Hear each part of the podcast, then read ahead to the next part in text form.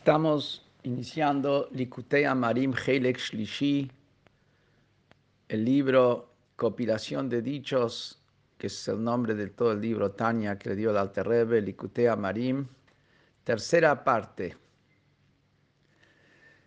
Esto en la página 180, el principio de la página de arriba, y Hanikra Beshem Yigeret Teshuvah. Y esta tercera parte del Kutea Marim se llama Carta de la Teshuvah, que en realidad no es una carta, no es algo que el Alter Rebbe mandó y envió a, alguien, y no, y no fue escrita tampoco como una carta, es un compendio que tiene 12 capítulos, es un librito. ¿Por qué lo llama Carta de la Teshuvah? Y el Rebbe dice, porque es el concepto de Teshuvah, es el concepto de una carta. ¿Qué es una carta? Una carta permite unir dos lugares muy lejanos uno del otro, dos puntos muy distantes uno del otro. Y a través de la carta logran unirse. Así es también la fuerza de la Teshuvah que es la de unir al Yehudi que estuvo distante de Hashem, unirlo con Hashem. Por eso lo llama carta de la Teshuvah. Y también porque el concepto de carta implica algo que es transitorio. O sea, está la actitud y la conducta de Teshuvah que tiene que haber, pues, pues está la conducta normal con la cual el yudí se conduce todos los días un servicio a Hashem. Por eso dice, esto es carta de la Teshuvah, porque la Teshuvah es como una carta que es en el momento, en la situación que se requiere la Teshuvah, ahí es donde está la Teshuvah. Y comienza acá en el capítulo primero. Peire Kalef. Tanya Besov Yuma. Estudiamos al final del tratado de Yuma, tratado talmúdico que habla sobre todos los temas vinculados a Yom Kippur,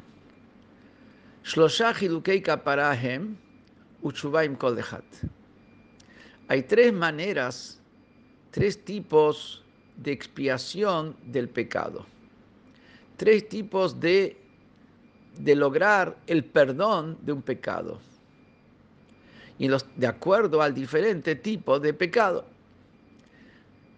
Y la teshuvah está en cada uno de estos tres tipos. Y ahora pasa a enunciar, trayendo ahí de la quemará, avar al mitzvat ase veshav, si la persona transgredió una mitzvat ase, una mitzvah que hay que hacer, colocar tfilim, eh, dar tzedakah, viene un pobre y le pide, le pide tzedakah, decir el Shema, estar en la azúcar, comer matzah, transgredió, no cumplió la mitzvah que tenía que hacer y se arrepintió de no haberlo hecho. Hizo teshuvah. No se mueve de su lugar y ya lo perdonaron. ¿Qué quiere decir? El perdón es inmediato. Apenas la persona se arrepiente de lo que hizo y retorna a Hashem, hace teshuvah, inmediatamente le perdonan el, pecado, el no haber cumplido con la mitzvah. Grupo 1. Ahora viene el grupo 2. Avar al mitzvah lota Transgredió una prohibición por ejemplo, comió no kasher, se afeitó con una navaja, mintió, robó. Dice que si transgredió una prohibición y se arrepintió, la teshuvah hace que el castigo quede pendiente, o sea, queda pendiente el tema. Pero el perdón recién se logra en Yom Kippur. ¿Qué es lo que yo deduzco a primera vista? que transgredir una prohibición es más grave que no haber cumplido una mitzvah. No haber cumplido una mitzvah, me arrepentí de inmediatamente me perdonaron. No hay una condición adicional. Pero si transgredí una prohibición, no alcanza con mi. Necesito además del perdón que genera Yom Kippur. Entonces parecería que la prohibición es más grave. Y nos va a explicar que no es así. Pirush, la explicación del tema es el siguiente. De Afal Gab del Nyan Kiyum, mitzvah tase. A pesar que en lo que se refiere a la prioridad en el cumplimiento, en la importancia del cumplimiento, vemos claramente que mitzvah tase es más grande que una prohibición. ¿Por qué? Porque desplaza a una prohibición. ¿Qué quiere decir? Cuando se choca el hacer una mitzvah con la prohibición, que a través de hacer una prohibición yo estoy cumpliendo una mitzvah, la ley es que la, el hacer la mitzvah desplaza la prohibición y se hace la prohibición. Por ejemplo, hay una mitzvah de usar tzitzit, que una ropa de cuatro puntas hay que ponerle los flecos, los tzitzit. Después hay una prohibición de shatnes, hay una prohibición de mezclar lino con lana. Entonces, supongamos que la persona tiene la tela de lana, los hilos de lino.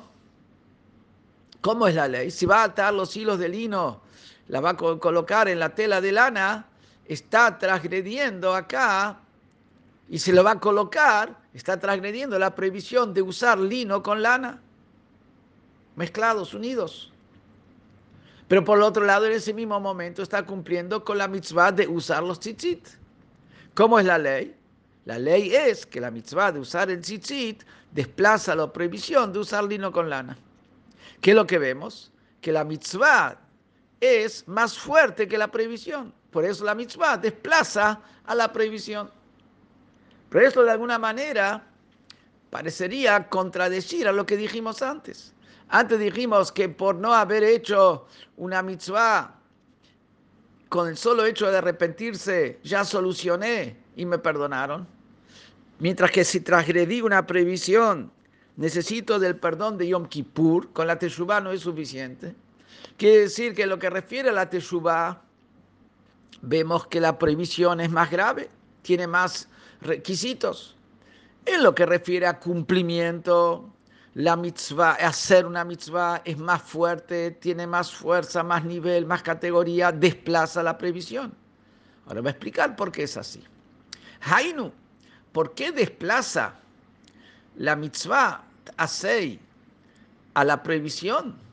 ¿Por qué en el cumplimiento es superior la mitzvah asei que la previsión? משום שעל ידי קיום מצוות עשה ממשיך אור ושפע בעולמות עליונים Meharat Orensov Baruchu, a través de explicar qué es lo que ocurre en las esferas místicas cuando se cumple una mitzvah, vamos a entender por qué en la ley práctica la ley de tal y cual manera. Nos explica acá qué es lo que ocurre cuando una persona cumple con una mitzvah asei y qué es lo que ocurre cuando transgrede. Y ahí vamos a entender por qué cuando la persona se le choca, entra en conflicto, mitzvah tase con mitzvah lotase, mitzvah tase desplaza lotase. ¿Qué es lo que ocurre cuando la persona cumple mitzvah tase?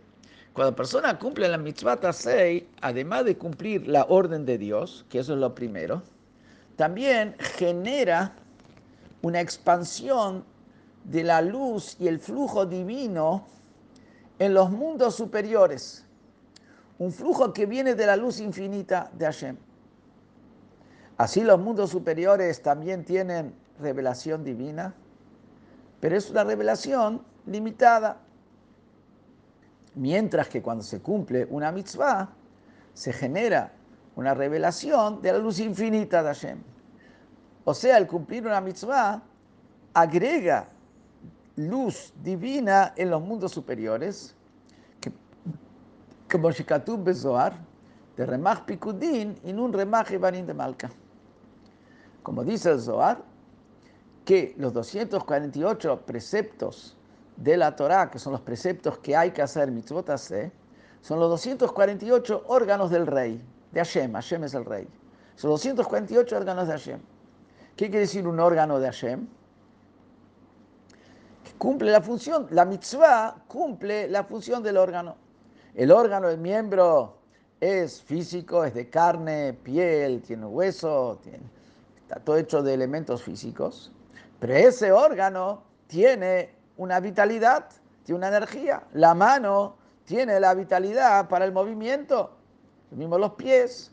El, ojo tiene la vitalidad para la visión, el oído para la audición. O sea, cada órgano es un, es un recipiente de una energía, de una vitalidad específica del alma.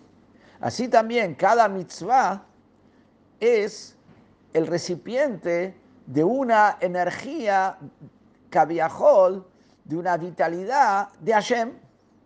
Y por eso, igual como el órgano atrae esa energía del alma, porque cuando, cuando, está el órgano automáticamente el alma se expande dentro del órgano. Así también cuando está la mitzvah y se cumple la mitzvah, atrae la energía de Hashem, que lo que dijimos antes, que cada mitzvah genera un flujo de luz divina, de la luz infinita en los mundos superiores.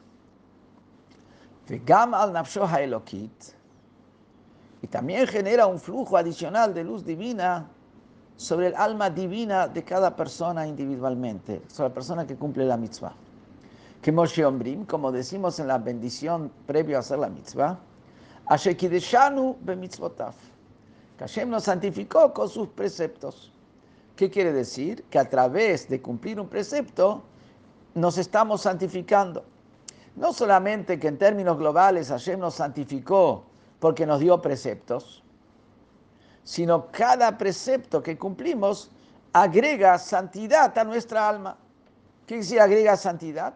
Agrega luz divina a nuestra santidad. Entonces, ¿qué es lo que ocurre? ¿Qué es un mitzvah tasei? Mitzvah tasei es el recipiente para recibir la luz divina. Eso es lo que es mitzvah tasei. ¿Qué ¿Qué es el, objetivo de mitzvot lotase, de las prohibiciones? El objetivo de las prohibiciones, por supuesto, además de ser, y ante todo, de ser un mandato de Dios que cumplirlo porque Dios lo ordenó, tiene la función de protegernos de las impurezas, tiene el objetivo de cuidarnos de, de las cosas negativas. Es el objetivo de las prohibiciones. ¿qué ocurre? Cuando se choca un mitzvah tase con lo tase, tenemos dos opciones. Tenemos una opción que es, supongamos que vamos a decir, no se cumple la mitzvah, la. ¿Qué pasó ahí? Estamos en cero. No hay nada negativo porque no hicimos la transgresión. Y tampoco no hay nada positivo, no trajimos luz divina. Pero cuando la Torah dice que el mitzvah tase desplaza al mitzvah lo ganamos de los dos lados. Impureza y algo negativo no hay. ¿Por qué?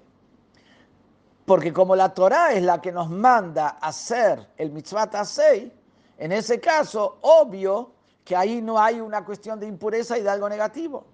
Entonces, el daño de la, de la mitzvah no existe. Pero por el otro lado, el beneficio del mitzvah tasei sí existe, porque trajo la luz divina al mundo. Entonces, cuando tenemos la opción de traer la luz divina al mundo sin que haya ninguna, ningún, eh, eh, eh, colateral negativo, traemos la luz divina al mundo. Y más aún que conceptualmente, Mitzvah Tasei es superior a Mitzvah Lotase. ¿Por qué? Porque conceptualmente el acto constructivo de traer luz divina es más elevado que el acto de prevenir lo negativo. Hashem no creó al mundo para que no haya cosas negativas, Si Hashem hubiera querido crear el mundo para que no haya cosas negativas, directamente no creaba el mundo, entonces no había cosas negativas. Hashem creó el mundo con un objetivo activo, positivo, que agregue algo que no había, que agregue luz divina, que agregue algo más, más santidad. Ese es el objetivo. Y por eso también en la persona es así. Si la persona no hubiera, hay mucha gente que dice que él es buena persona porque no hace nada malo. Si no hubiera nacido, tampoco no hubiera hecho nada malo. Con que no hace nada malo, todavía no con eso no lo hace una buena persona. Una persona que tiene que ser, ah, qué bueno hizo, qué bueno hace. Por eso, el mitzvah tasei, que es lo que hace lo bueno, que genera, que agrega luz divina, es superior al mitzvah hace. Entonces ahí tenemos claro por qué en el cumplimiento mitzvah tasei es superior a mitzvah hace y desplaza al mitzvah hace. Ay, si es así, ¿por qué es tan fácil hacerte shuvah con mitzvah asei que no hace falta siquiera esperar para Yom Kippur? No explica acá. אבל תשובה, אף שמוכלים לו העונש על שמרד במלכותו יתברך, ולא עשה מאמר המלך, Mikal makom haor needar ¿Qué pasa cuando la persona no cumplió un mitzvot asei y se arrepintió? Con el arrepentimiento dijimos que de inmediato se le perdona. ¿Pero qué quiere decir que se le perdona? Se le perdona el castigo de haberse revelado a Hashem y no haber hecho lo que Hashem ordenó. Pero la función del mitzvah tasei, el objetivo que tenía que haber logrado el mitzvah tasei, ¿lo logró? No. ¿Qué, ¿Qué, quiere decir no lo logró? Esa luz divina que él tenía que haber traído al mundo a través de cumplir este mitzvah tasei, queda retenida, falta esa luz, esa luz no está. Entonces, ¿qué es lo que ocurre? Cuando la persona dejó de cumplir una mitzvah, ¿por qué lo único que hace es hacer teshuvah y nada más? Porque lo único que puede arreglar él es que no lo castiguen por haberse, por haberse revelado a Hashem. Pero solucionar lo que falta por no haber cumplido el mitzvah no lo puede solucionar. No es que no se le exige nada más porque es liviano. No se le exige nada más porque nada puede ayudar. No, hay, no, puede, no, no lo puede arreglar, al revés. Eso que no se le exige nada más es un indicativo de la gravedad del pecado. Es un pecado tal donde lo único que se puede hacer es perdonarlo y no castigarlo. Pero arreglar lo que hizo no lo puede arreglar. ¿Por qué? Porque esa luz que él tenía que haber traído a través de cumplir la mitzvah, falta. Esto no tiene arreglo, esa luz ya no está. Al pasuk meubat yohalit con, como explicaron la Jajamim, que dijo Shlomo Amelech en Coelet, que existe una, algo, una acción mala, existe algo incorrecto, existe una falta que, no hay que la persona no puede arreglar, ¿qué cosa no puede arreglar? Todo se puede arreglar con Teshuvah. ¿Qué decir que existe algo que no se puede arreglar? Viene y dice la Jajamim que es algo que no se puede arreglar. Esa persona que dejó de decir el Shema una noche, se, olvidó de decir el Shema a la noche, se olvidó de hacer arbit y no dijo el Shema a la noche. O a la mañana no dijo el Shema. O lo dijo, lo dijo tarde, lo dijo después de la hora. Hay un horario hasta qué hora se puede decir el Shema por la mañana. Y lo dijo más tarde que esa hora. Entonces perdió decir el Shema. Dice los Jajamim que esto es lo que dice el Pasú, que dijo Shlomo Amelech, que es una falta que no hay manera de arreglar. ¿Por qué no hay manera de arreglar? leolam. Porque a pesar que de ahora en más él va a ser muy cuidadoso para leer el Shema de la noche y de la mañana, siempre, no pierde nunca, pero su Teshuvah no ayuda para arreglar eso lo que una vez no dijo el Shema, porque esa luz falta. Y lo que dijo el Shema al día siguiente trae la luz que tiene que traer el otro día. Que lo que vemos, que por qué es que en, en, en, en, en Mitzvah le decimos que lo único que hace es Teshuvah y nada más, porque el daño que hizo, que quiere decir que falta esa luz, no tiene manera de arreglarlo. Mientras que a Ober al Mitzvah lo hace, על ידי שנדבק הרע בנפשו, עושה פגם למעלה בשורשה ומקור חוצבה, בלבושים דיו תפילות עשייה, כמו שכתוב בתיקוני זוהר, לבושים תקינת לון דמיני ופרחים נשמתים לבני נשה וכולו, לכך אין כפרה לנפשו ולא למעלה עד יום הכיפורים. מצוות לא תעשה, como él hizo algo, con eso que hizo, generó un daño. generó un daño. Que a través que hizo la transgresión, se apegó la maldad con su alma. Y cuando se apega la maldad al alma divina, a transgredir una orden de Hashem, se apega la maldad al alma divina, eso genera una mella arriba en la raíz del alma en la fuente del alma de donde viene el alma. Y dice acá entre paréntesis la dirección de donde viene el alma, que viene, vamos a los términos cabalísticos que utiliza acá, de las ropas de las diez sefirot del mundo de Asia, como dice Tikunei Zohar, que Hashem hizo ropas a las sefirot, que de esas ropas espirituales de ahí emanan, de ahí vuelan, de ahí salen las almas a los hombres, a los seres humanos, Ese es el shoresh, la raíz de donde viene el alma, por más que viene de mucho más alto, pero eso es, digamos, sería la escala de donde viene para bajar acá a la tierra. Entonces, a través que la persona hace una transgresión, se le apega a la maldad. Al apegarse a la maldad a su alma, hace una mella en la fuente de ese alma. La CAR, por eso, no tiene manera de arreglar el pecado, no tiene manera de expiar su alma y expiar también la fuente del alma hasta Yom Kippur. En Yom Kippur, por la fuerza que hay en el día de Yom Kippur, y de donde viene la fuerza de Yom Kippur, ahí puede limpiar esa, esa impureza y puede arreglar esa mella, porque viene la fuerza de Yom Kippur, viene de un lugar superior de donde está la mella, y por lo tanto puede arreglar y completar esa falta, esa mella.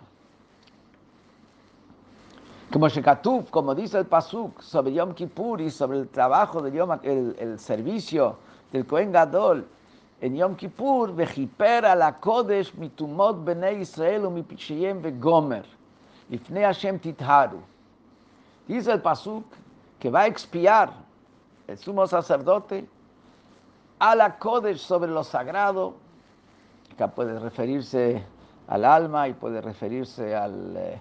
A la fuente del alma, como interpretación, literalmente se refiere ahí al santuario, va a expiar sobre, lo sagrado de las impurezas de los hijos de Israel y de sus pecados, que son pecados, vamos a decir, alevosos, hechos con alevosía. Y termina diciendo el Pasuk, frente a Hashem, purifíquense. ¿Qué quiere decir frente a Hashem? Lifnei Hashem daika. Frente a Hashem que decir por encima. Frente también quiere decir más adentro de. No frente. En castellano es frente. Lifnei se traduciría frente, pero Lifnei también puede decir más adentro de. Es decir, superior. Superior a Hashem. Entonces, los preceptos y las prohibiciones vienen del nombre de Hashem, son mitzvot Hashem. Acá, cuando hizo una transgresión, ah, melló en el nombre de Hashem, pero como en Yom Kippur la, purificación viene por encima del nombre de Hashem, de un nivel más alto de la esencia de Hashem, por eso limpia y arregla la mella. Pero eso no le ayuda a que la luz de la mitzvah que tenía que haber cumplido se complete. Esta regla para completar esa, esa mella y limpiar esa impureza. Por eso, esperando a Yom Kippur, no solamente se le perdona el castigo por haberse rebelado contra Hashem, esperando Yom Kippur, también se expía el pecado, se limpia el pecado, se limpia la fuente del alma y se limpia el alma.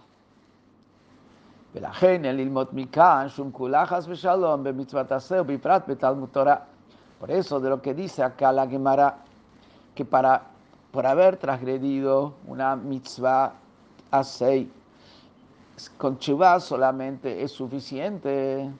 No hay que aprender y deducir de aquí algún tipo de liviandad, hasbe shalom, el cumplimiento del mitzvot para decir, bueno, esto no es tan grave como mitzvot lo Ni siquiera necesito de Yom Kippur.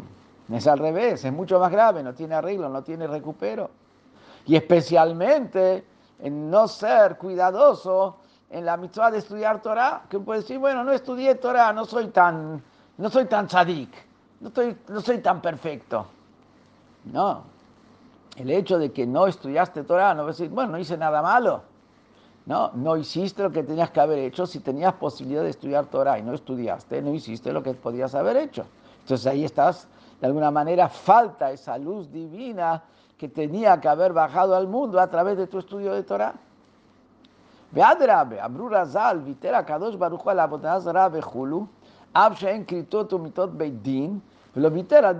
Torah.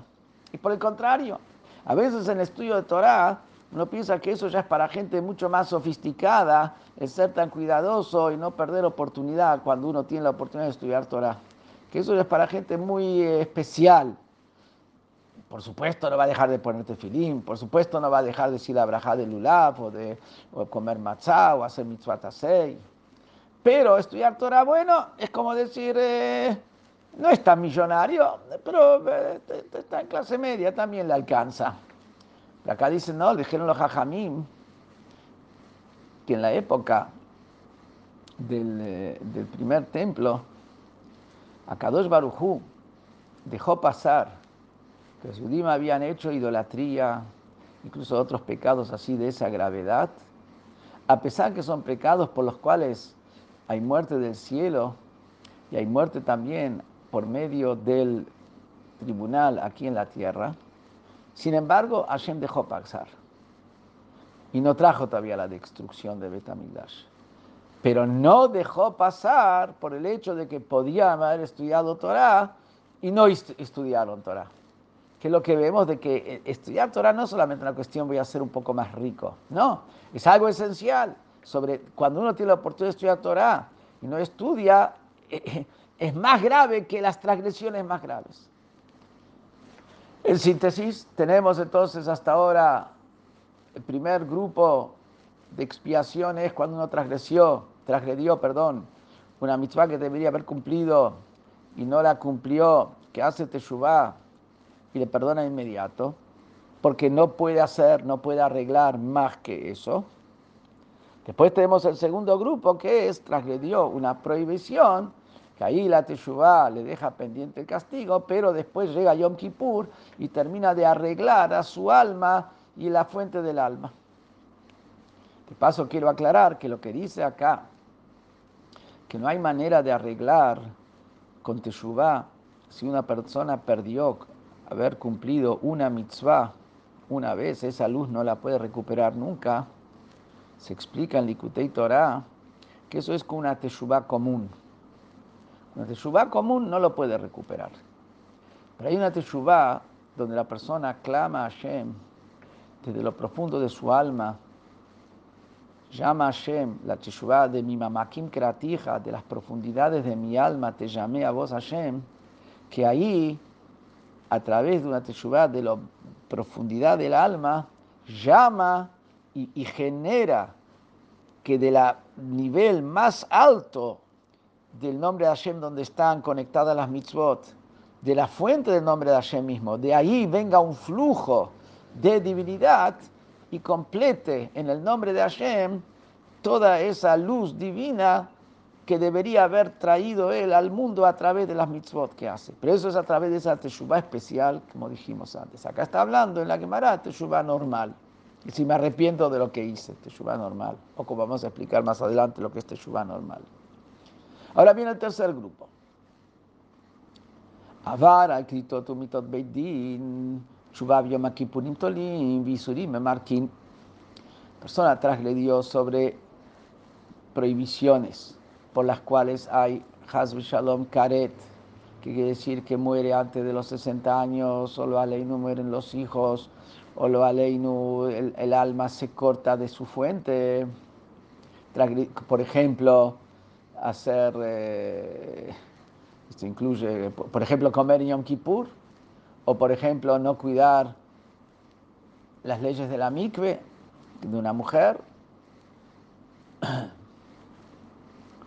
Si transgredió la previsión de Karet, mitot bedin, o pecados por los cuales se hubiera hecho punible a pena capital si habría un Sanedrín, que sería, por ejemplo, alevosamente transgredir el Shabbat, o matar a otra persona, o adulterio, que así hubiera sido es un pecado, vamos decir, te muestra la gravedad del pecado, en ese caso, si transgredió esos pecados, la chuvá, el arrepentimiento y Yom Kippur dejan pendiente